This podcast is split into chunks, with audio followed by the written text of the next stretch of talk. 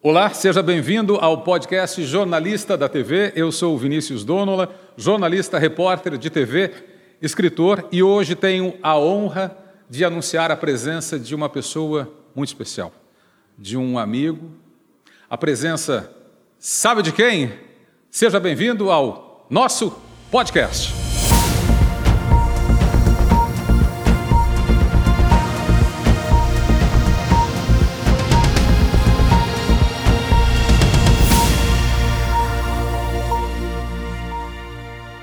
Luiz, é uma honra receber você nesse nosso espaço e te agradeço pela generosidade, porque eu sei que a sua voz hoje não está 100%. Percalços, né, Vinícius? Percalços de quem trabalha com a voz.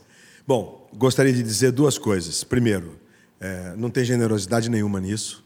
Você é um companheiro referência para todos nós. Você construiu uma vida de pura credibilidade, de produção de conteúdo de alto nível, Obrigado. de construção de cidadania para esse país, de fazer com que as pessoas pensem o que nós estamos buscando, que caminho a gente está seguindo. E todos nós que somos jornalistas temos em você uma referência. Poxa, obrigado. Então isso é uma obrigação. Um jornalista de verdade tem a obrigação de estar aqui frente a frente contigo, debatendo ideias, debatendo o Brasil, falando da nossa profissão.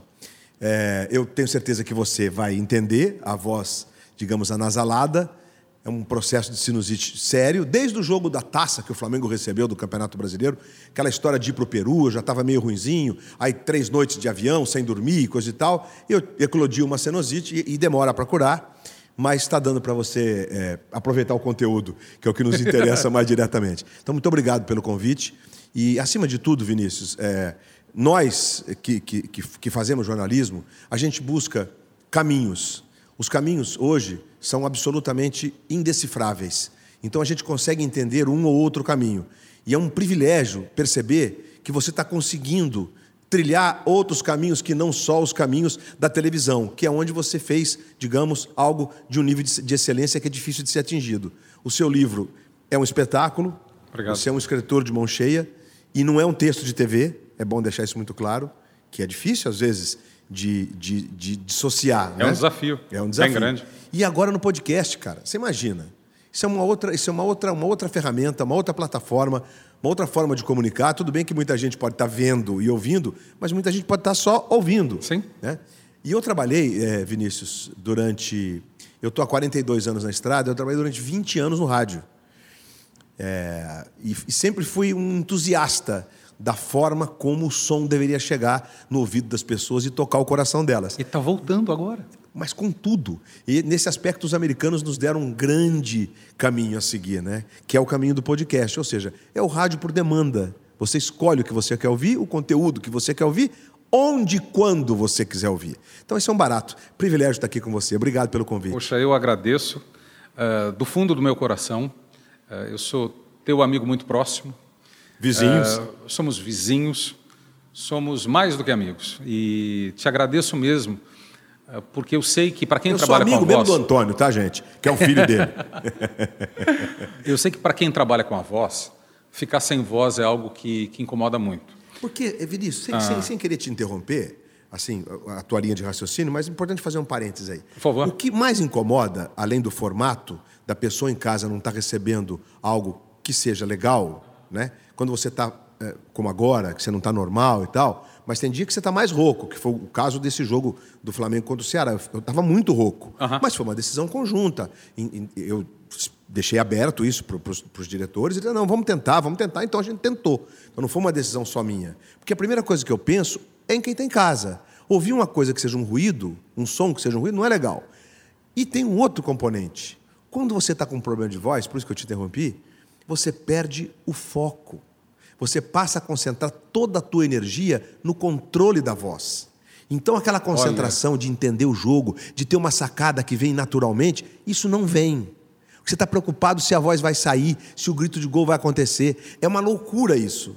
Então, para que quando você está, como agora, eu estou com um problema, estou, digamos, afônico e anasalado, mas não está comprometendo. Eu sei que eu vou conseguir conversar com você. Então isso não me incomoda. Mas um grito de gol, por exemplo. Talvez não saísse. Sim, com certeza. né? Talvez não saia. Porque o tom da narração não é esse. O tom da narração é: você que se liga na Globo, estamos aqui no Maracanã. É outro tom a narração. É uma outra empolgação. Né? Então é um outro desgaste vocal.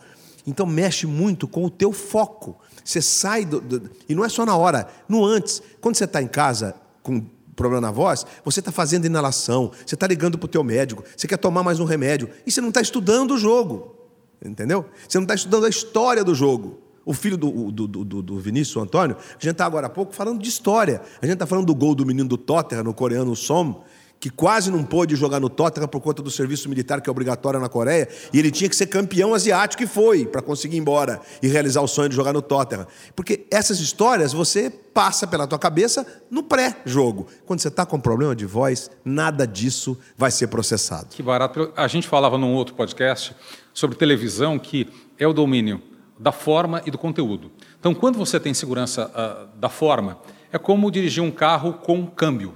Então eu não fico pensando se eu estou acelerando, se eu estou com o pé na embreagem, isso tudo me é muito automático. Você troca sem pensar. É. Quando a sua voz ela não está funcionando no automático, você deixa de pensar no conteúdo porque você está pensando na forma. É isso. Perfeito. Porque a voz, no nosso caso, é forma. Né? No futebol, a imagem é o jogo, mas a, a, a forma do conteúdo é a, ferramenta. é a voz. É a ferramenta. A, é sua, a sua ferramenta voz ela é usada profissionalmente desde os 15 anos de idade quando você começou a trabalhar na Rádio Piratininga, lá em São João da Boa Vista. Ixi. A 140 quilômetros da segunda capital do estado de São Paulo, a minha Rio Claro. É isso mesmo, 43 anos vai fazer. Nossa Rio Claro, Nossa. tenho grandes amigos em Rio Claro. É Rio Claro é uma cidade satélite de São João da Boa Vista, evidentemente. é, somos todos satélites de Campinas, Ribeirão, né? Nosso pedaço lá ficou muito, muito especial. Né? É muito especial. E ali você começou a narrar ou ler, eu acho, antes da narração, antes. era uma leitura da sua coluna sobre o futebol dente de leite que você tinha no jornal local. Isso aí. Você sabe que é, essa história é bem legal. O, o escritor de novelas Walter Negrão comprou uma casa em Águas da Prata, que é uma estância hidromineral, que fica ao lado de São João da Boa Vista, 8 quilômetros, mais perto do que daqui em São Conrado. A gente está no Rio. É, e fez, criou um jornal é, bissemanário, chamado Opção. A ideia do nome é muito boa porque em quase todas as cidades do interior de São Paulo e do Brasil, a gente tem ou a Folha ou o município. E lá né? tinha uma ou, opção. Lá tinha, não, lá tinha o município, a cidade, né? todo lugar tem. Os jornais centenários é a cidade de Rio Claro. Sim. O município. Jornal da cidade. Então, opção era para ser uma opção. O Walter Negrão ficou lá um tempo, ele escrevia o jornal inteiro, um jornal de oito páginas, para se divertir é, evidentemente, para exercer o, a, escrita. Mas, num dado momento, ele teve que voltar para escrever novela. E aí ele vendeu o jornal, botou lá a venda do jornal, a marca do jornal, e um colega que até hoje é político lá na cidade, e a gente era amigo de escola, tudo, ele comprou o jornal. É, o sonho era, ele é jornalista, o sonho dele era ter um jornal, então comprou o jornal. E eu e ele, ou ele e eu, escrevíamos o jornal inteiro. Com quantos anos? Com 15. e levávamos para uma linotipo que ficava em Pinhal, que é uma cidade ao lado de São João da Boa Vista. Porque as duas linotipos de São João, que existiam, as gráficas. Rodavam os outros. E eram dos outros. Então aqui não cabe, não dá, não tem espaço, os caras não queriam ganhar dinheiro. E a gente, incrível, a gente ia num Fusquinha e aí o linotipo, para quem não sabe, você que está. Peraí, vocês iam no Fusquinha? No Fusquinha. Quem dirigindo? O, o senhor Artem, que é mais velho. Ah, é. sim. O senhor Artem. Não eram os meninos de 15. Não, não, não. Não, não, não chegava o, a esse grau. O senhor Artem dirigindo. E mal, ele dirige mal até hoje. Eu encho, eu encho os picuá dele, como a gente fala lá. Pô, Artem, teu carro todo batido. Pô. Ele fala, ah, não consegui aprender a dirigir até hoje.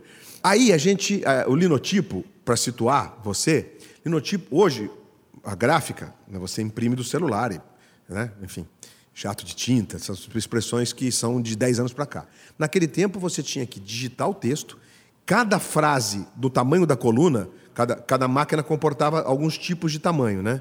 E cada frase no linotipo é um chumbo. A frase era chumbada para depois ser montada num pedaço de madeira e aquilo batia como um carimbo no papel. Os jornais foram feitos assim anos.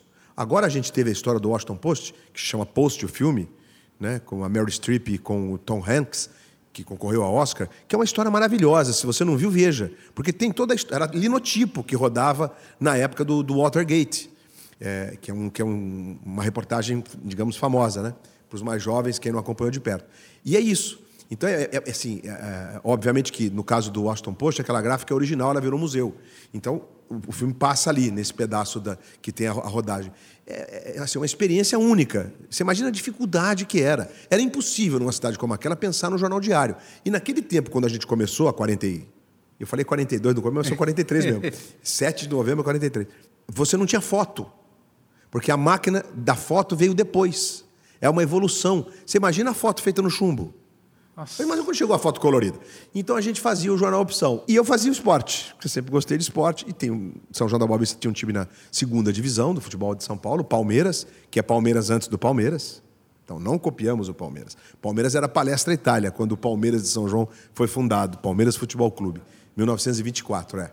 é Palmeiras muda de nome na Segunda Guerra, né, por pressão das forças aliadas por conta do nazismo. Palmeiras e Cruzeiro, os dois são Palestra Itália. É, e aí, num dado momento, ia acontecer a abertura do Campeonato Dente de Leite, que era uma febre por conta da TV Record. Eli Coimbra, Roberto Petri, lembra disso? Sim, claro. Não, você é mais jovem, não, não sei se você lembra. Mas tem muito arquivo disso. Tem muito arquivo. E como tem eu trabalhei arquivo. lá, eu assisti a muitos desses, desses tapes. Assistia muito disso. E aí foi maravilhoso, porque é, o Joseval Peixoto ia narrar o primeiro jogo e tal. Aí eu fiz uma coisa. Joseval? O Joseval. O Joseval que está no SBT hoje, perdia. O Joseval foi na minha forma de ver, na minha forma de ver, sim, sim. o mais brilhante locutor de rádio que eu ouvi. O mais brilhante. Não estou dizendo nem o mais preciso, mas o mais brilhante. Eu não vou me esquecer nunca. Eu, era, eu tenho os discos, os LPs. É sua Albertose. Sabe quem foi o Albertose, galera? Tá vendo? Era o goleiro da Itália na Copa de 70. Vai buscar no fundo do gol. Aí depois que era o quarto gol do Brasil, aí ele descreve o gol, aí começa, que é, o Val tem um, essa mistura do jornalismo com o poético. Eu não vou lembrar exatamente as palavras, mas ele começa a falar assim: Carlos Alberto, ele que vai levantar a deusa dourada de braços abertos para a verde Amazonas, para chegar em solo brasileiro. Em definitivo, ele é nossa. Ah, é sensacional. O José Val é sensacional. E ouvindo é, você é, fazer é. é, maravilhoso. Ah, imagina. É maravilhoso ouvir isso. E ele foi um locutor de rádio estupendo. E aí eu acho que o Osmar Santos, que é outro gigante, outro genial, é, que um acidente de carro nos tomou, o Osmar veio para misturar o que estava acontecendo naquela altura com esse tom meio poético do Joseval e preciso também, e, e trazendo a precisão do Pedro Luiz. Estou falando do Rádio São Paulo, tá, gente? Não estou discriminando o Rio, não. É que estou falando de um personagem paulista e cuja Sim. influência. E o Joseval, ele deu muita sorte. Na, eu vou voltar já na opção. Falhas de jornalistas. As histórias vão. O, é, na Copa de 70, olha que loucura, gente. Havia um canal de voz para São Paulo, uhum. Um canal de voz para o Rio e um canal de voz para o Nordeste. As emissoras de rádio foram obrigadas a comporem em pool para transmitir a Copa de 70. Então, no caso de São Paulo, era a Rádio Bandeirantes, cujo locutor era o Fiore Giliotti, a Rádio Tupi, que era o Pedro Luiz, e a Rádio Jovem Pan, a Rádio Pan-Americana, que era o Joseval. Cada um narrava 15 minutos do, do, dos 45. E o Joseval é impressionante, ele narra três dos quatro gols. O primeiro, do Pelé contra a Itália de cabeça, é o Pedro Luiz que narra. O Fiore não narra gol na final. É uma sorte. Eles sortearam a ordem, dava 30 minutos, passava para o outro. Era, né, eles não chamavam de pool, eles chamavam de rede, não vou lembrar o nome. Né, Rádio Pan-Americana SA, Rádio Bandeirantes e Rádio Tupi. Então, e aqui no Rio também houve uma composição para que as rádios pudessem transmitir, porque era um canal de voz, era uma linha física, não tinha satélite, você imagina. É, pra, isso para falar do, do, nosso querido José Val Peixoto. Então ele teve, deu essa sorte monumental, quer dizer, o, no caso de São Paulo, o tricampeonato foi eternizado na voz dele, porque ele narrou os últimos 15 minutos, os gols finais e o fim do jogo, né? Que tem um fim, acabou, né? A voz dele. Com a voz dele, na voz dele. É, e os outros dois gigantes, né? Pedro sim, Luiz sim. e Fiore Gilhote, que estão entre os maiores nomes do, do, jornalismo esportivo de todos os tempos. E aí eu comecei a escrever. Aí o, o querido, que já morreu, que é o meu padrinho nessa história, que era o presidente da Liga São Joanense de Futebol, que depois virou Liga São Joanense de Esportes, ele ouviu, no, no, no, ele leu esse negócio, ele tinha um programa é, da, Liga de sábados à tarde, chamava o Esporte Amador é Notícia. Porque o Célio Braga, o nome dele era Célio Braga, paulista de Jaú, o sonho dele era incentivar os outros esportes. Então ele é um dos caras que lutavam para que as ligas deixassem de ser Liga São Joanense de Futebol para ser ligas de desportos. E um dia ele leu aquela coluna e foi lá no jornal. A gente tinha uma redaçãozinha bem na avenida uma, uma, tipo uma, de uma garagem alugada, tinha duas mesinhas, e o Artem, me convidando para ler a coluna na, na rádio. Lê. Lê. Aí a coluna que ia sair domingo, no sábado eu ia lá e lia. Ele com medo de eu fazer alguma bobagem, né? Lê aí, pelo amor de Deus. Era gravado ou não, era... era ao vivo? Ao vivo. Ao vivo, ao vivo. E a sua reação? Como é que foi? Você ficou então, nervoso? Não, eu, eu, eu não lembro se eu fiquei nervoso. O que eu lembro é do encantamento. Quando abriu a porta da emissora de rádio, eu entrei na. Eu falei, ah, descobri meu mundo. Meu mundo não é escrever. Rádio Piratininga. É... Rádio Piratininga de São João da Boa Vista. E ainda caí na bobagem. Não, bobagem não, estou sendo exagerado. Tive a ousadia de ser presidente do centro acadêmico do segundo grau. Você acredita? Tudo de uma vez. E aí também ajudou, porque no centro acadêmico tinha um jornal que chamava, o símbolo da escola era um Saci. É, até hoje, Instituto de Educação. E aí tinha um jornalzinho que a gente fazia, quatro paginazinhas a cada dois meses, chamava Sacívico. E aí a escola ia representar a cidade nos jogos abertos, com basquete com vôlei. Aí eu fiz uma crônica. Aí que ficou aí, aí, aí o seu Célio ficou encantado. Falou, é você que eu quero, um cara multi-esportes e tal, não é só o futebol. E, e aí ele começou a me dar liberdade. Aí eu comecei a incrementar, porque eu sempre tive essa, é, digamos, não é nem ousadia, essa vontade. Aí comecei a entrevistar atleta, entrevistar pessoas e tal, e começou a ter uma repercussão super legal, porque você imagina, a voz da cidade era a Rádio Piratininga. Hoje há outras emissoras e tudo. E tem TV, tem TV São João hoje, que é uma emissora totalmente local, de televisão e tudo. Enfim. E aí eu comecei a fazer rádio, e num dado momento, por conta das entrevistas, a gerente da rádio me falou: você podia fazer reportagem para nós aqui do futebol. Ah, posso tentar. Aí fui num dia no treino do, do, time da cidade, entreguei lá umas entrevistas e tal, preparei um materialzinho. É, usei o JB Flora, não vou esquecer nunca esses nomes, né? que era o técnico que fazia da Centralzinha, que fazia edições e tal. A gente fez uma edição com sonoras e tal. Era uma novidade isso lá em São João. Você imagina, eu, gravador de rolo, tinha que cortar na gilete. Gente, vocês não têm noção como era difícil. Você pegou cortar na gilete, não? Não. No estilete? Você não. pegava, você queria tirar uma fala, você pegava a fita no gravador de rolo, ouvia, uh, alô, é, após do alô, parava, tirava, trazia, botava no negócio de alumínio, que tinha os dois pontos de corte, passava o estilete, aí tinha uma fitinha branca que você colava a fita. A edição era assim. Para você. E essa edição, se o treino terminasse depois das 10 horas da manhã, para o programa meio-dia, era impossível, não dava tempo. Era muito trabalhoso. Só que aí, moleque, o outro também, moleque, cheio de empolgação, a gente.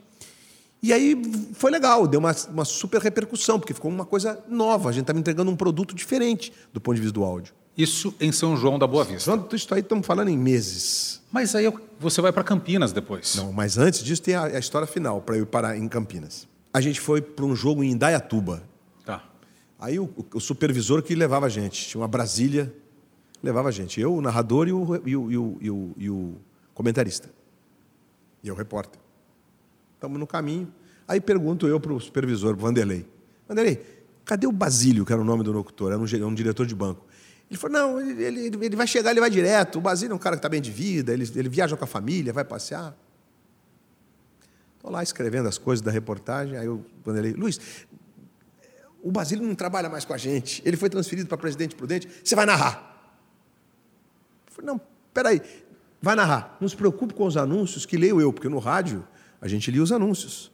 Depois que o sindicato conseguiu normatizar isso de uma forma correta. A gente lia os anúncios, o locutor que lia os anúncios, que é um pouco mais velho, vai se lembrar. Né?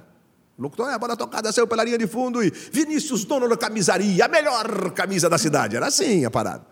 E ele falou: Deixa que eu leia os anúncios, com medo de eu errar nos anúncios. E aí eu comecei a narrar. Com quantos anos?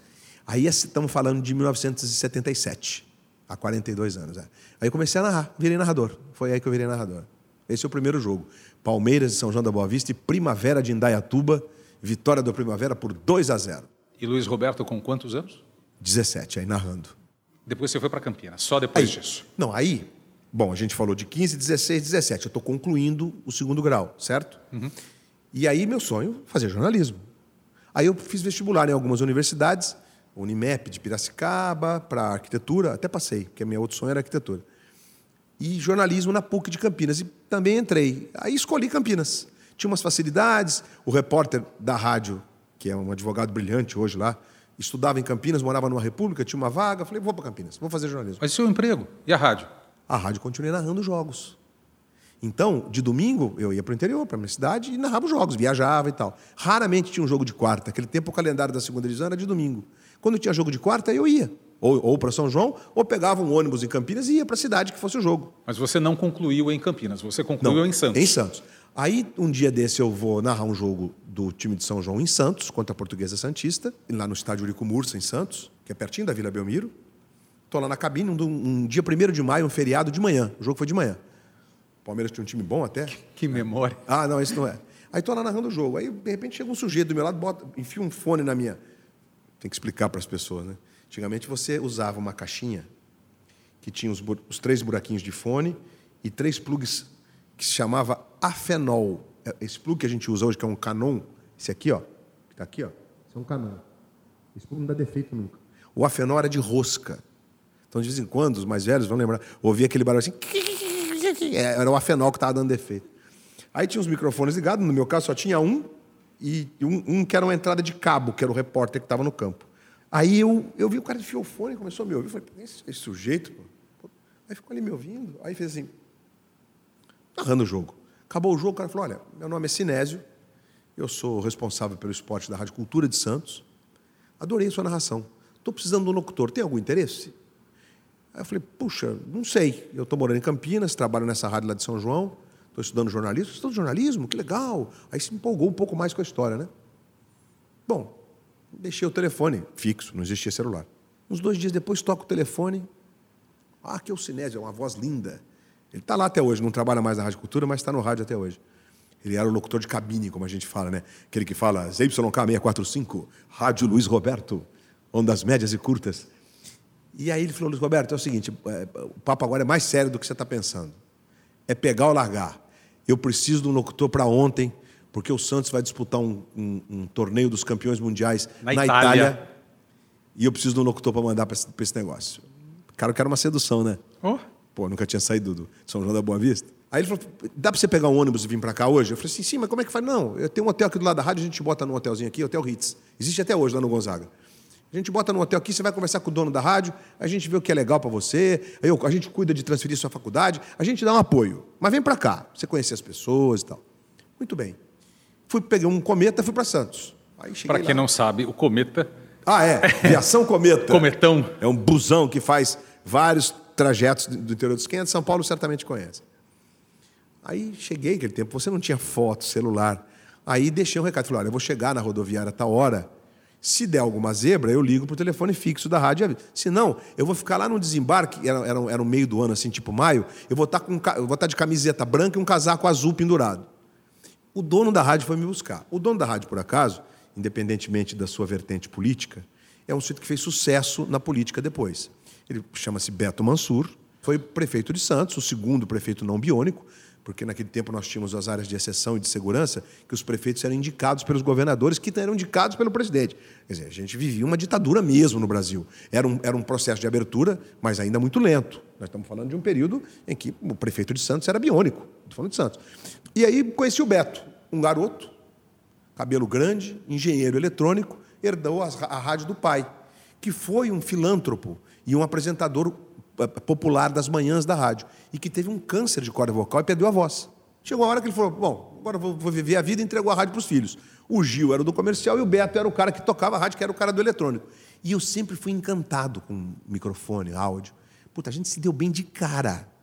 De cara, porque ele falava, não, porque eu estou comprando isso, eu tenho os misturadores Shure, que é uma marca que, desse microfone que você está falando, que são os melhores e tal. Eu falei, nossa, só a Rádio Globo tem isso. Não, mas a gente tem aqui e tal. Aí me seduziu. Me ofereceu um dinheiro que era muito mais do que eu podia imaginar para a época. Imagina. e aí, você transferiu a faculdade. Aí eu transferi a faculdade, tava, era- como tu disse, era quase meio do ano, vieram as férias, eu tive que fazer várias adaptações, porque lamentavelmente os currículos naquela altura no Brasil não eram uniformes, Sim. eles eram diferentes, então tinha matéria cá que não tinha lá, enfim. Mas foi um aprendizado maravilhoso e, e incrível. Na PUC eu tive alguns professores que me marcaram no meu- nos meus primeiros dois anos de PUC, PUC de Campinas, né? PUC de Campinas, a PUCamp, né? Estudei lá. Estudou? Jornalismo? Dois anos lá. Que legal, Vinícius. Dois lá. Pô, a dois gente é anos. confrade. É, e depois eu fui fazer faculdade em Portugal, mas os meus dois primeiros anos foram lá. Olha que coincidência. eu também. 87, 88. Aí eu sou um pouquinho antes só. E aí eu fui para Santos. É, nessas adaptações eu tive que fazer um ano a mais de curso, ok? Só que os professores eram todos jornalistas da ativa. Os caras entendiam perfeitamente a minha vida. Então tinha que. Santos, para Campeonato Paulista, que era o mais importante daquela altura, que era quase o ano inteiro, é longe de tudo. Você vai fazer um jogo, mais perto é São Paulo, mas você vai fazer um jogo em Piracicaba, virou uma viagem sem dormir. Então você vai viajar a madrugada inteira, são quase 400 quilômetros. Araraquara, Araraquara Presidente Prudente. Presidente Prudente, Ribeirão Preto, tudo longe. Então eu tinha que faltar. E eles foram complacentes com você? Foram. E aí o mais, o mais bacana, eu tive um professor chamado Wildes Fonseca, cujo irmão Márcio Fonseca se notabilizou em São Paulo, no Estado, no Jornal da Tarde, depois foi trabalhar em assessoria de imprensa de pilotos de Fórmula 1, um cara sensacional. É, e ele me dava como se fosse aula particular. Olha que maravilha. Ele falava, Luiz Roberto, hoje eu não vou almoçar. Vai lá para a faculdade, vamos lá para a biblioteca. Olha, ontem aconteceu isso, aconteceu isso. Mas, mas a minha experiência com a, com a São Leopoldo, que depois virou Unisantos, é assim, eu fico arrepiado, porque é um aprendizado, um aprendizado único. E a faculdade de jornalismo foi muito importante para você? Foi por, pelo seguinte, por causa do impresso. Porque, do ponto de vista da narração, uhum. claro que se aprende é, alicerces do jornalismo, isso é indiscutível. Princípios, o lastro, né, a base. Lógico, lógico. O que move o jornalismo. Isso você, isso está lá. Agora, se você vai falar mais bonitinho ou mais feinho, é outra história. É contigo. O teu talento para falar, para se, se, Isso é teu. Claro. Agora, e mesmo no texto. É, o texto, cada um tem o seu estilo, o estilo próprio, o cara se descobre naquele estilo, mas a faculdade te indica caminhos de como construir uma reportagem. Né? Independentemente da cobrança do diploma, obrigatória ou não. Independente. Eu, eu, eu, te, eu tenho uma tendência favorável, tá, Vinícius? Eu não sei nem se é o teu caso, mas eu tenho uma tendência a, Qual? A, ao diploma. Ao diploma? Sim. É, eu sei que é muito polêmico, e, mas sou favorável aos comentaristas específicos. Acho que de medicina comenta um cara de medicina, como é o Drauzio Varela no Fantástico, como é o cara de segurança nos telejornais locais da Globo. Acho que é pertinente isso. E no jornalismo? Agora, eu acho que o editor-chefe, por exemplo, o repórter, ele, ele tem que ter informação acadêmica. É a minha, a minha forma de ver. Eu não sei se é porque eu fui, eu fui muito tocado pelos meus três últimos anos e me ajudou muito a, a, entender a função social disso que a gente faz, sabe? Então eu é, não é porque eu tenho diploma não, porque eu também sou radialista. Eu posso, o que eu faço basta ser radialista. Porque é um outro episódio, porque a gente é um privilégio, na verdade, ter passado pela construção de atividades que foram regulamentadas. Isso é um privilégio dos mais velhos. Porque quando eu trabalhava no rádio, veio a regulamentação, quem já tinha atividade registrada em carteira tinha direito a um curso de seis meses e ao registro profissional. Eu tenho esse registro. Então, é, a faculdade de jornalismo, na verdade, para mim, ela é uma escolha, não uma necessidade naquela altura. E se o meu filho, Antônio, fosse o seu filho e ele quisesse fazer jornalismo, você diria para ele fazer faculdade de jornalismo? Então, eu acho que tem duas linhas de raciocínio. Com a história do diploma, já acabou? O Supremo já julgou? Sim. Com a história do diploma, que acabou então, estou tão bem informado, hein? É, eu te confesso que eu diria para o Antônio: Antônio, você pode ser um, um, bom jornalista porque você tem uma escola de berço que está te ajudando desde o dia que você nasceu. E se você quiser ganhar tempo com outra formação acadêmica que te dê um diploma, uma profissão de reconhecida do ponto de vista trabalhista, mas ao mesmo tempo me paira uma dúvida, porque o banco da escola é tão importante. Aula de laboratório, aula de fotografia, a, a lógica da paginação. Ética. É, bom, isso nem se fala. Eu tendo a dizer para fazer. Que pergunta difícil você me fez, Vinícius. É, é porque, Inédita, nunca respondi porque muita isso. gente pergunta para a gente. Uh, eu recebo muita pergunta, recebi na semana retrasada a pergunta de uma amiga, cujo filho tem 17 anos, a Carla, e ele está querendo fazer jornalismo. Eu sou um otimista. Eu acho que a gente está passando por um processo de transformação. Mas a produção de conteúdo ela só cresce. E só cresce com ela também o lixo. Então, na separação do joio do trigo, quem souber fazer o trigo, quem souber fazer com substância, com ética, com responsabilidade, vai ter sempre espaço. Eu penso assim. E, no meu caso, a faculdade ajudou muito. Então, eu digo, faça. É. Eu tendo no meu caso. É, eu tendo a dizer faça. Faça, porque é, é, é um aprendizado, é uma escola, é uma, é uma. E mais, é uma reflexão sobre a função. O tempo inteiro.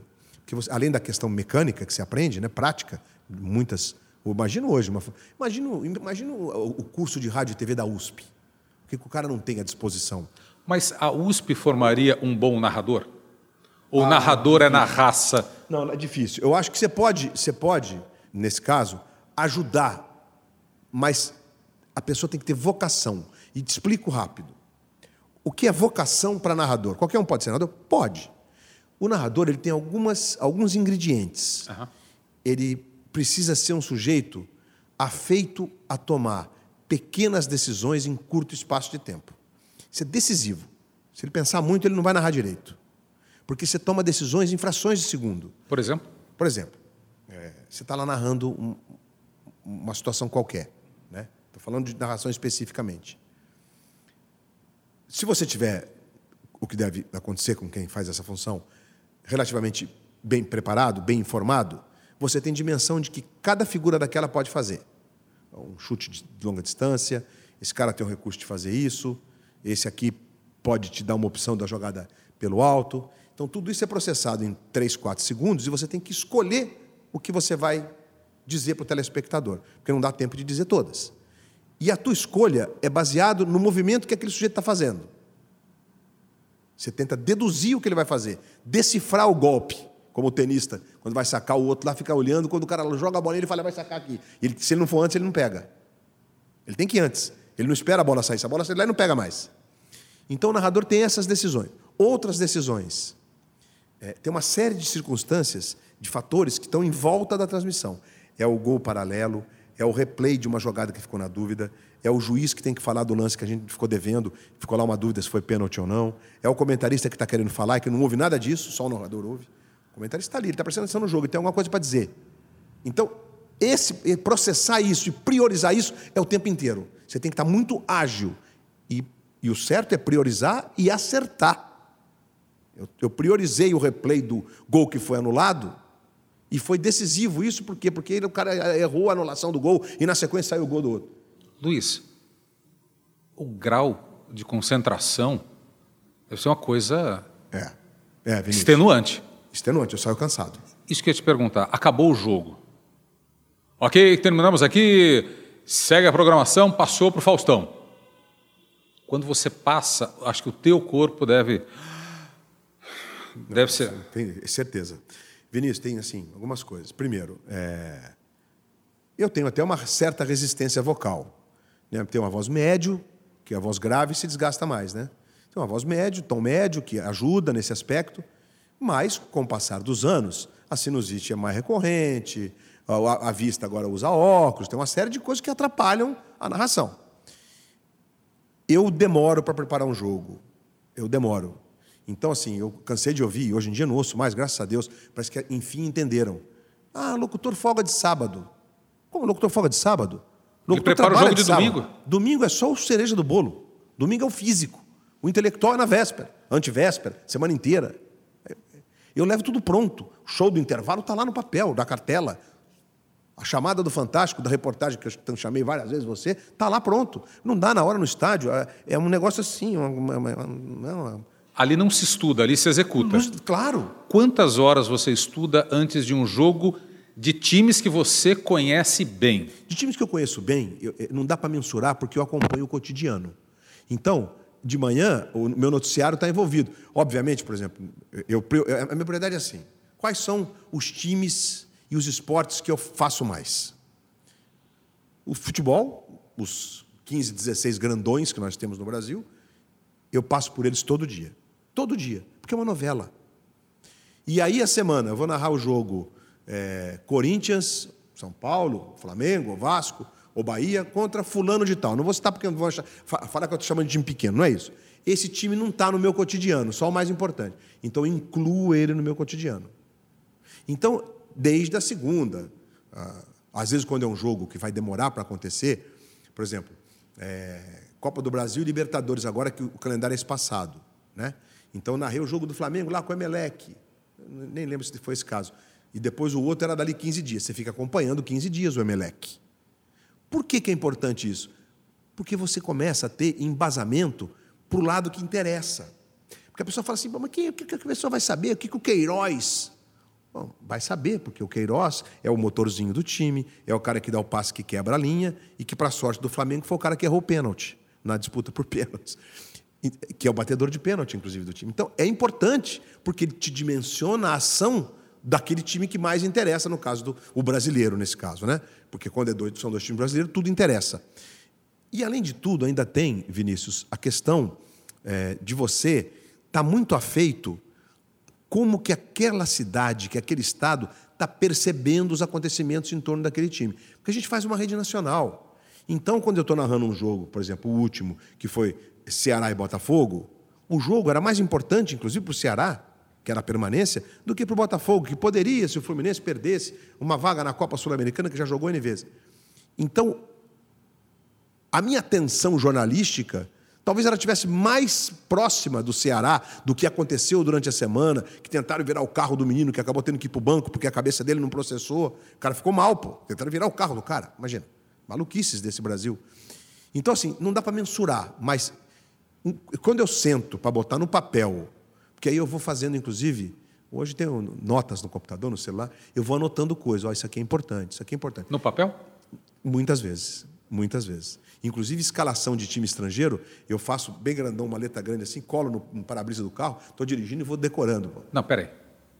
É. Escalação. Por exemplo, Coreia e Brasil. O Brasil jogou Coreia tá. agora há pouco. O que, que, você faz? Fora o som, que é conhecido. Ah. Aí eu peguei a escalação, quando o técnico divulgou a escalação lá, ah, forma tática, quatro zagueiros, três volantes, três atacantes. Eu boto à disposição os números, ponho num papel grande, número em vermelho, e colo no painel do carro, estou dirigindo, eu vou ao mercado, na farmácia e vou lendo. Ah, então o 14 é o lateral direito. Ah, ele, ah, ele cruza bem. E ah, o lateral esquerdo, esse lateral esquerdo, ele marca mal. Luiz. É, é assim. Porque se você for olhar no papel na hora do jogo, não dá certo. E vôlei, então, que o cara toca na bola uma fração de segundo. Se você for olhar no papel, já acabou o ponto. Você tem que saber quem é o cara. Senão você narra replay. Aí é ruim. Quem te ensinou isso? A estrada. A estrada. Essa é uma. A, a, a narração de precisão, que é uma, uma escola que surgiu com Pedro Luiz em São Paulo, há muitos anos, mas que ficou assim. É, muito muito questionada num dado momento porque o Pedro era menos artístico, embora quando a bola parava, ele foi o cara mais brilhante que já apareceu. Foi o primeiro diretor de esportes da Rede Globo, inclusive o Pedro Luiz Paulino. Quando criaram a antiga divisão de esportes, ele foi o primeiro. Porque ele era um, ele era um, ele era um diplomata. E ele, ele. Bom, o Pedro tinha um comentário na Rádio Bandeirantes nos anos 50 que a cidade parava para ouvir, não tinha TV. Era 8, às 8 horas da noite entrava um comentário, ele falava meia hora de improviso, sem repetir palavra. O Pedro era um intelectual. E ele narrando era preciso. Não tinha TV. Preciso, com essas informações que eu acabei de dizer, dimensionando as coisas, entendendo do jogo. Porque me pergunto, o locutor é obrigado, é obrigado a entender do jogo? É o ideal. Tem muitos que não entendem, sabem que não entendem tanto do jogo e são brilhantes narrando. Priorizam a descrição e a precisão de quem está com a bola. Mas às vezes não conseguem decifrar uma nuance que está para acontecer um envolvimento tático, um erro tático. E isso é preciso muito. Primeiro, tem que ter jogado um pouquinho, né? Como nós. O interior nos facilitou essa vida. É, de, de, tentar alguma coisa no futebol. E segundo, de, de, de, muito estudo mesmo, de conversa com um cara que jogou, de tentar entender. O que eu já li de livro de tática de futebol, de N caras, de N técnicos, e não só de futebol, de basquete, tudo, porque o, o, o X do jogo está na tática, de qualquer jogo. Então, eu acho importante. Se você quer ser locutor, não é ainda, entenda do jogo, do futebol, do voleibol, do basquete, do que você for fazer, do automobilismo. Você ainda então, consulta então, especialistas? Ah, muito. Você ainda liga, ó, oh, aqui é o Luiz Roberto? Sem, sem dúvida. Estou oh, com uma dúvida agora, tem uma regra nova. Você ainda faz isso? Direto, e de véspera de jogo eu ligo para técnico dos times, não em tom de entrevista, então para conversar. Você está pensando aí e tal, pá. Às vezes eles contam, às vezes eles não contam, mas é um contato, é importante. Por isso que eu, é, é para te dizer assim, então eu acho que o locutor ele vai aprender na estrada. Existem coisas, conceitos que são claros, claros. Né? É, a percepção da audiência vai mudando, o formato. Então, você também vai mudando. Então, como dizia do Pedro, aí a gente tinha o Fiore Giliotti, que era mais formato, embora ele fosse muito preciso no começo. Uhum. Né? Depois que ele ficou mais velhinho, que os, os olhos ele começou a ser mais formato, mais, mais a ginga dele, né? O Joseval era uma mistura de formato. Osmar Santos era formato em estado puro, né? Gorduchinha e tal. Imagina, é algo novo, né? E acho que hoje a gente está numa mescla importante. Veio uma linguagem um pouco mais emotiva. O jogo na TV está mais falado. Eu vim para a TV Globo, tinha um monte de coisa que a gente não podia fazer, porque era um manual de redação. Tem que respeitar o silêncio. A gente respeitava. Transição de bola da intermediária até o meu campo, calma. Deixa a pessoa em casa olhar, pegar o, o copo de cerveja, o copo. Esse respiro não tem mais hoje. Tem mais hoje. E aí você tem que acompanhar. Eu não sei se está certo ou está errado, eu te confesso. Pelo que eu recebo de feedback, de volta, acho que está certo. As pessoas estão curtindo essa coisa mais emotiva e tal. Né? De estar tá narrando mais o jogo e estar tá falando e mais envolvente. Então, acho que a gente tem uma, uma, uma necessidade, é, na minha opinião, para quem quer ser locutor, de raciocinar sobre conceitos, que a gente ficaria falando aqui um tempão, e, ao mesmo tempo, se preocupar com a forma, sim. A forma é como a pessoa em casa te percebe. Porque se você vai entregar o jogador certo, isso é uma obrigação. Agora, como que você vai entregar o jogador certo? Qual é o ponto certo da leveza? Porque, por exemplo, eu não sou humorista.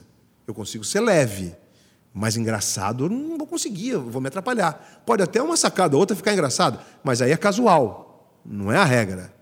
Então eu, eu costumo dizer para as pessoas que me perguntam, os colegas e tal, não, mas hoje em dia tem que ser engraçadinho. Não.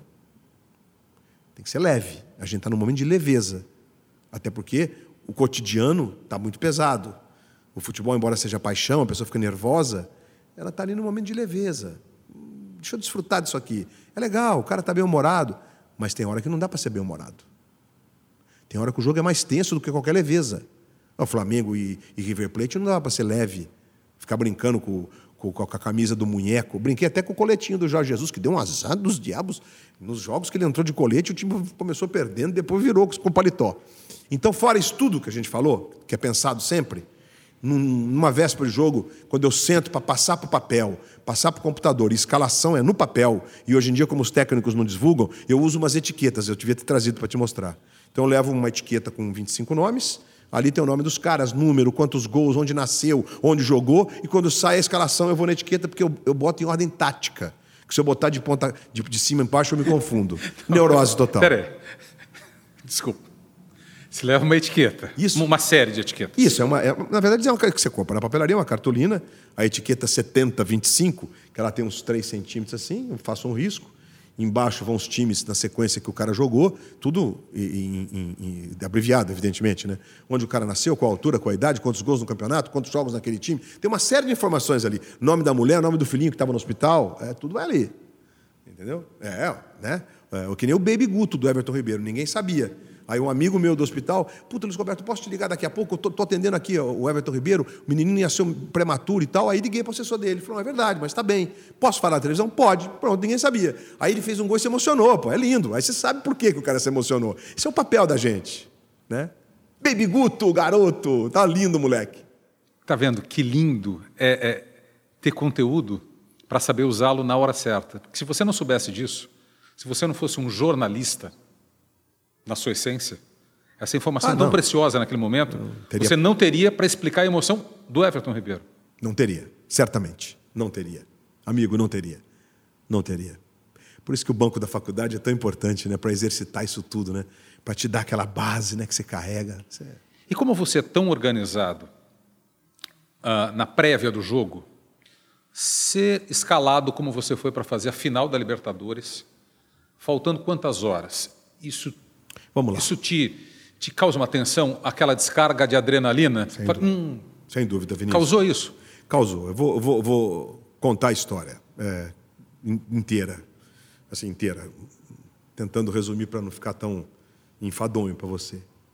É, eu estava escalado no dia do jogo para ficar no stand-by, né? porque quando é uma transmissão fora do Brasil, principalmente, todas, mas fora do Brasil tem um stand-by pronto. Porque pode ter um problema de satélite. Para off-tube. Para off-tube. Off-tube, para quem não sabe, é narrar ou do no estúdio. Rio ou em São Paulo, do estúdio. E eu estava escalado para o stand-by e depois para fazer um pós-hora, que, que, no caso do Flamengo campeão, e no dia seguinte para fazer a chegada e tal do time. Eu estava com uma pendência com os colegas da ACERT, que é a Associação das Emissoras de Rádio e Televisão do, Nor do Nordeste, E assumi um compromisso e falei, pô, acho que aqui vai dar, porque o Galvão vai viajar, não tem jogo quarta-feira, minha mulher é cearense. Fui para o Ceará na terça-noite. O jogo seria, né? O jogo é sábado. Aí estou de folga. Quarta, quinta, sexta, Estou de folga quarta e dias quinta. depois. Estou de folga quarta e quinta, que sexta tinha que voltar. Dois dias de folga, fui para o Ceará. Tranquilo. Quarta-feira fiz lá o que tinha que fazer e tal. À noite estava até um dia, foi bacana. Fomos jantar com os amigos, ficamos lá batendo papo. Quarta sem futebol, né? Todo mundo brincando, é, quarta-feira não tem futebol, aí tá comendo churrasco e tal. Quinta-feira, como fui dormir tarde e tal. Quinta-feira, umas 9h15 da manhã, levantei. Eu tenho o hábito de já abrir logo o chuveiro, aí entrei debaixo do chuveiro e tal. Parecia que estava alguma coisa me avisando. Aí tomei banho, já fiquei cheirosinho. 20 minutos depois, toco o telefone, era a nossa diretora, dizendo que o Galvão teve um problema. Precisamos te trazer para Lima. Aliás, ela falou assim: você precisa vir para Lima. O George vai te ligar, que é o nosso gerente de futebol, ex-repórter, George Guilherme. Aí, quando o Jorge me ligou, eu falei, Jorge, primeira providência, tem um voo meio-dia. Então já saí de casa, estou indo para o aeroporto, três horas da tarde eu estou no Rio, a gente vê o que faz. Deu friozinho? Até aí não. Eu fiquei muito tenso com a história do Galvão. A minha preocupação era o Galvão. Não estou fazendo média aqui, não, gente. Eu preciso disso. E o que me deixou fora do prumo foi o Galvão ter ficado doente. Porque se o Galvão diga, puxa, não vou, porque nasceu meu neto, vou priorizar, lindo, vou lá feliz da vida. Aí aquela coisa dentro de avião, e aí a cabeça a mil por hora, e aí a Globo fez o que sempre fez, foi a público, logo no jornal hoje, e disse: Galvão Bueno teve um infarto em Lima, está tudo bem, é um infarto menor, porque foi numa veiazinha pequenininha, secundária, mas ele não vai narrar a final da Libertadores, que será narrada pelo Luiz Roberto. Notícia, quem sou eu para ver a notícia, mas. Porque era uma posição correta para evitar qualquer tipo de.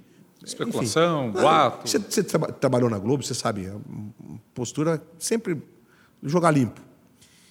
E quando eu cheguei no Rio, a gente tinha um problema de não ter voo. Não tinha voo. Esquece. Não tem voo, não tem voo, não tem voo. Aí a viagem era bem cansativa que a gente tinha arrumado, que eu ia encarar, né?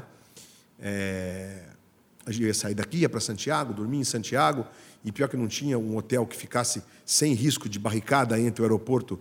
E aí eu comecei a achar perigoso aquele, aquele caminho. Eu falei, gente, esse caminho não está legal, eu posso ficar retido em Santiago, porque eu vou ter que sair do aeroporto. E se eu ficar no aeroporto três, duas noites inteiras em claro, dormindo em cadeira, eu não vou ter condição física. Aí cheguei no Rio e liguei para um- uma conhecida minha da TAM, da Latam, que era inclusive de Fortaleza, que trabalha no Rio agora. Aí ela falou assim: olha, você tem uma esperança, porque o que acontece? A empresa colocou voos extras, tem um voo extra hoje, e por precaução a empresa não colocou o avião inteiro à venda. Ela bloqueou 15 lugares ou 18 lugares, porque tem muitas, muitos, muitos colegas de outras companhias que estão pedindo para adaptar passageiro de voo que não teve e tal. Eu acho que a gente vai ter um assento sobrando aqui. Sem escala. Sem não, direto, voo extra. Houve 43 voos extras do Rio para Lima. Aí, aí, aí eu fiquei tranquilo. Aí ela falou: a gente vai conseguir. Aí botaram em contato com o pessoal de passagem da Globo, de, viagem da Globo, para eu ganhar tempo.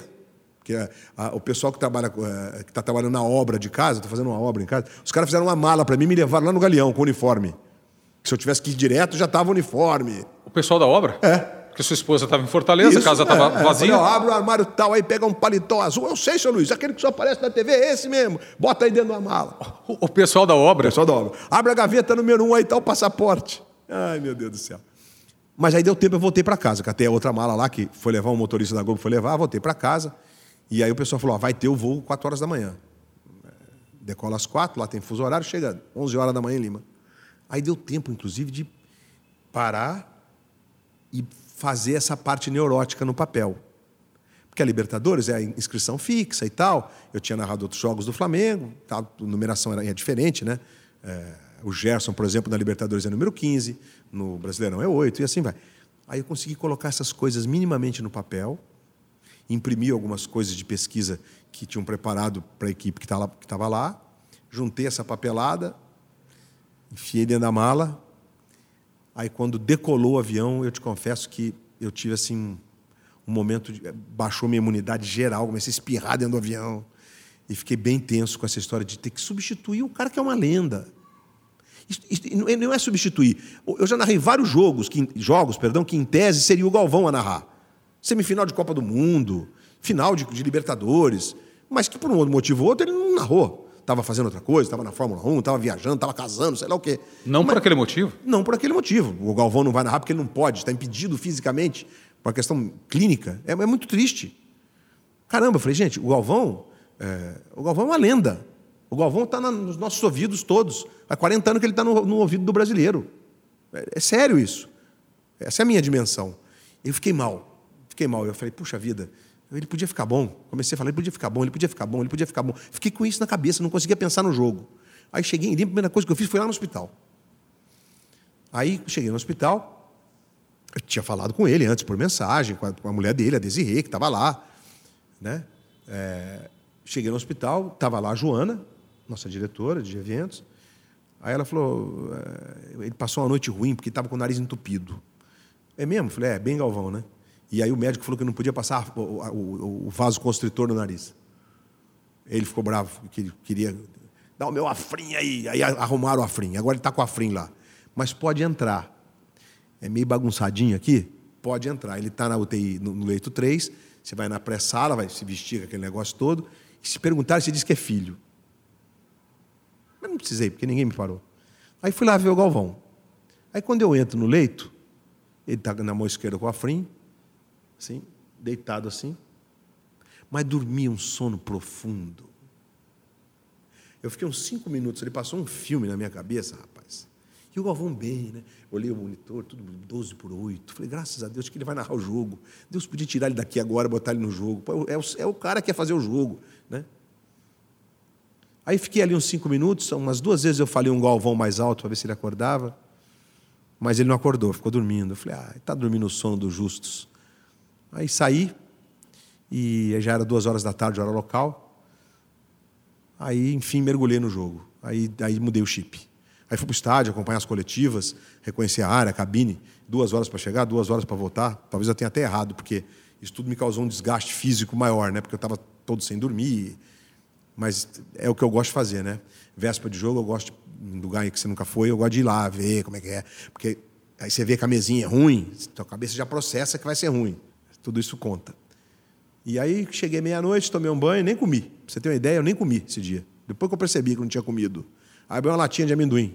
Eu falei, agora eu preciso de sono. Eu preciso de sono. Voz, secura, preciso de sono. Aí dormi, fiz uma noite boa. E no dia seguinte, o jogo lá era três da tarde. E é muito trânsito para chegar. É longe.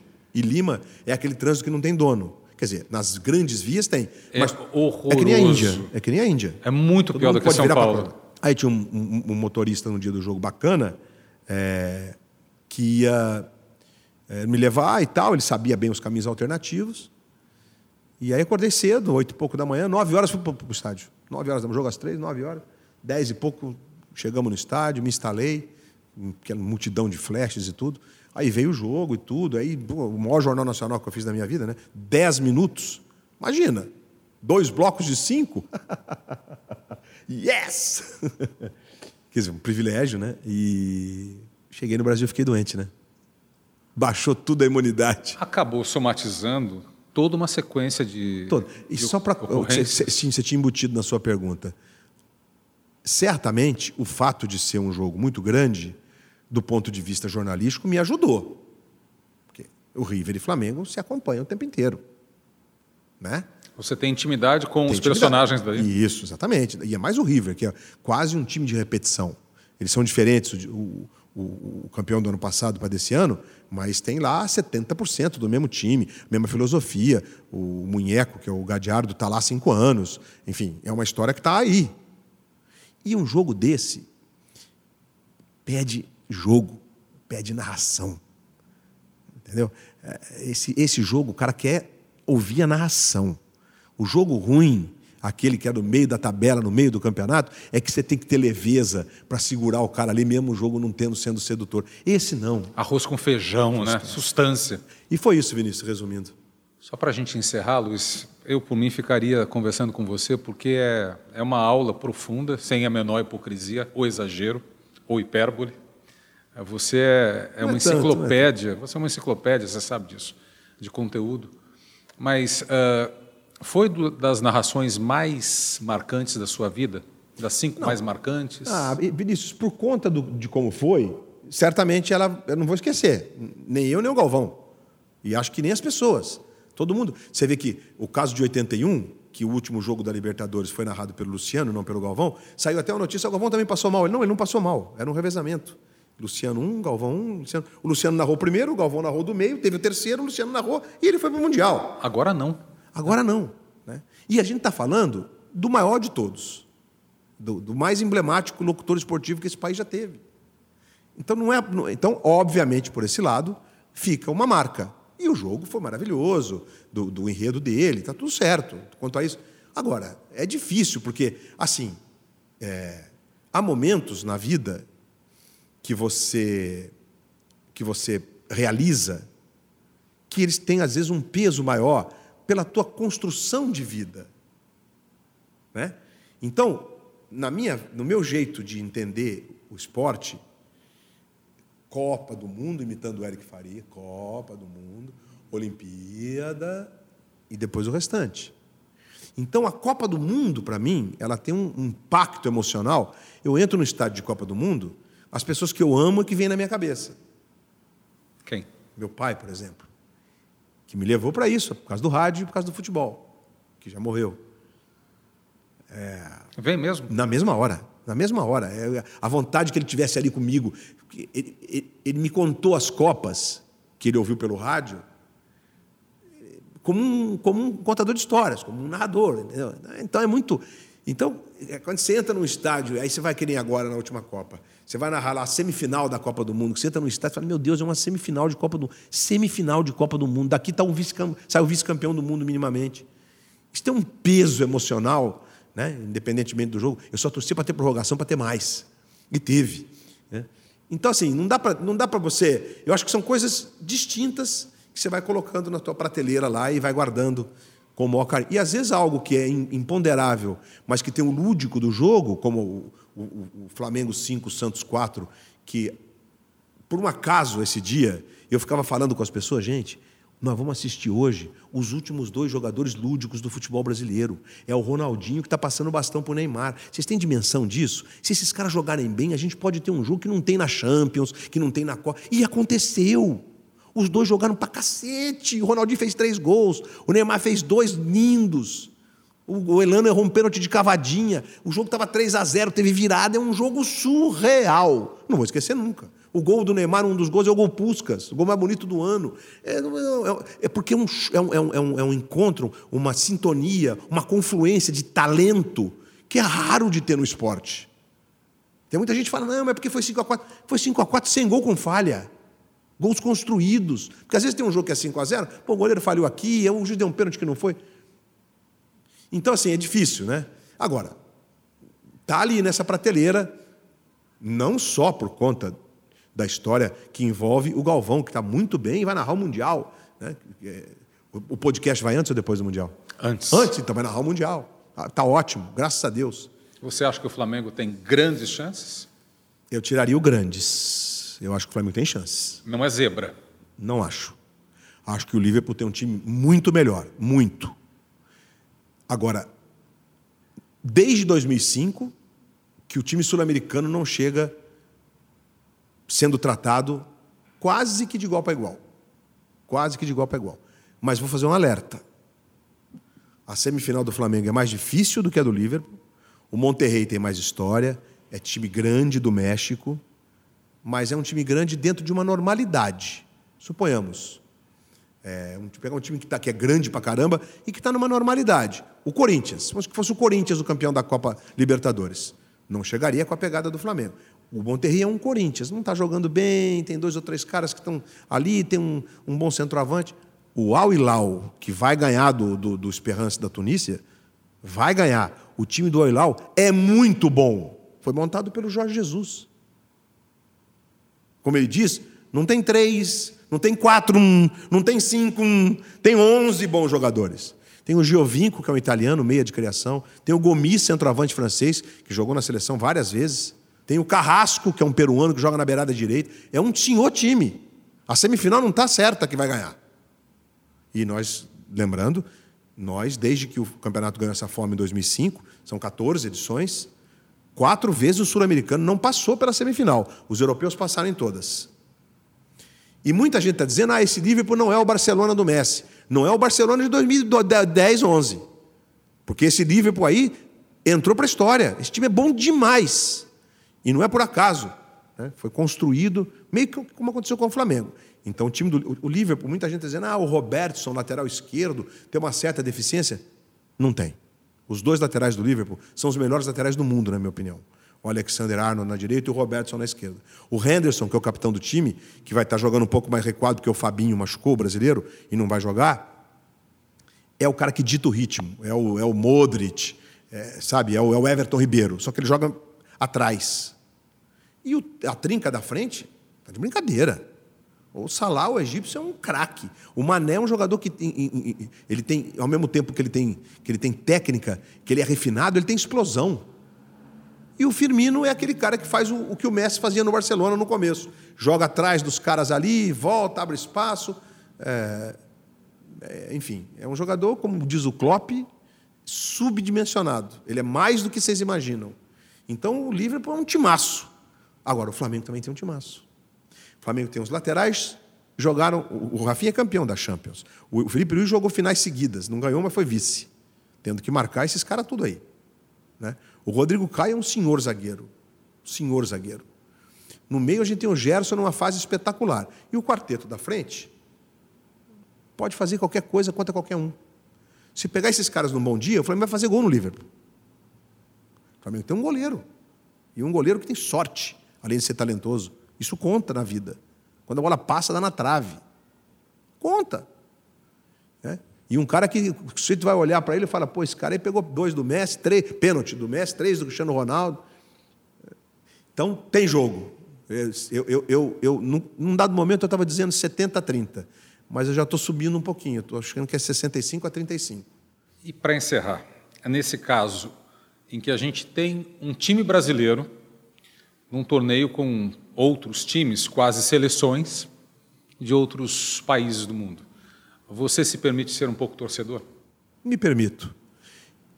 Jamais parcial. Jamais parcial. Mas me permito.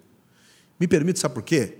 É, eu acho que nessa hora, o viés da tua interpretação, ele tem que ser para onde você está falando mesmo sabendo que metade vai estar torcendo a favor e metade vai estar torcendo contra. Mas é para o Brasil. É, é, Nos envolve. No fundo, é bom para todo mundo o que está acontecendo, independentemente do resultado final. É legal. Os olhos do Brasil estão voltados para essa competição. E os olhos do mundo para o que a gente vai apresentar lá. Porque, ô Vinícius, para finalizar, o que está acontecendo, esse ano a gente teve, desde 1983, que tem a coincidência do Flamengo e conta muito, a gente tem a maior média de público da história do Campeonato Brasileiro. Aí todo mundo fala, ah, é por causa do Flamengo. Não, dessa vez não é por causa do Flamengo só. É porque o Maracanã é outro estádio. Naquele tempo era uma, um amontoado de pessoas. As pessoas iam para lá com risco de vida. Não cabia 200 mil pessoas no estádio. Responsabilidade. Responsabilidade total. E, faço, e falo isso porque trouxe para o Brasil a legislação que recalculou a população dos estádios. Me xingam até hoje, mas eu tenho o maior orgulho disso orgulho. O Pacaembu, o presidente Vicente Mateus entrou na sala, eu administrava o Pacaembu, e falou assim: menino, tá louco? Futebol é um no colo do outro. Futebol é no colo do outro e fica um pouco fora, não tem problema. É 70 mil ingresso para Corinthians. Corinthians, Corinthians, que Corinthians? Ele falava. Mateus, são cinco pessoas por cada dois metros no cimento. É lei. Cabem 44 mil. 10% de público não pagante. São 40 mil à venda. É o que cabe aqui. E se colocar cadeira, vai diminuir mais um pouco, porque a cadeira aí são 4 por 2 metros. A cadeira são 50 centímetros. Essa é uma lei que foi estudada na Europa e aprovada na Inglaterra depois da tragédia de Sheffield, que as pessoas foram pisoteadas. Liverpool. E eu fiquei lá, estudei essa. Liverpool Juventus. Estudei essa encrenca a fundo. A prefeita Luísa Nondina aceitou e a gente fez uma lei, é um decreto. Não existe a menor possibilidade de mudar. E aí os estados passaram a ser recalculados em cima dessa, de São Paulo, por obrigação de um decreto, e isso se estendeu depois para todo o Brasil, e graças a Deus hoje a gente tem os estádios com as capacidades corretas. Mas eu ia dizer o seguinte, que a gente está colhendo frutos dos estádios bons que nós temos. E só queria fazer um alerta. Independentemente de licitação, concorrência, se roubaram ou se não roubaram, não é isso que estou discutindo. Não é essa a discussão. Os estádios foram feitos e estão aí. E eles são, fisicamente falando, o melhor legado que a Copa deixou. Tem ainda as coisas do transporte. No Rio houve o metrô por causa da Olimpíada. Em várias cidades do Brasil a gente teve ampliação de vias de acesso, que, mas pouco para o que podia ser. É um legado físico, com exceção da Arena Pantanal, um pouco, talvez da Arena da Amazônia. Os outros estádios estão cheios o tempo inteiro. O tempo inteiro. Só que eu percebo já, fora os particulares, inclusive o Maracanã, um certo descaso com a manutenção.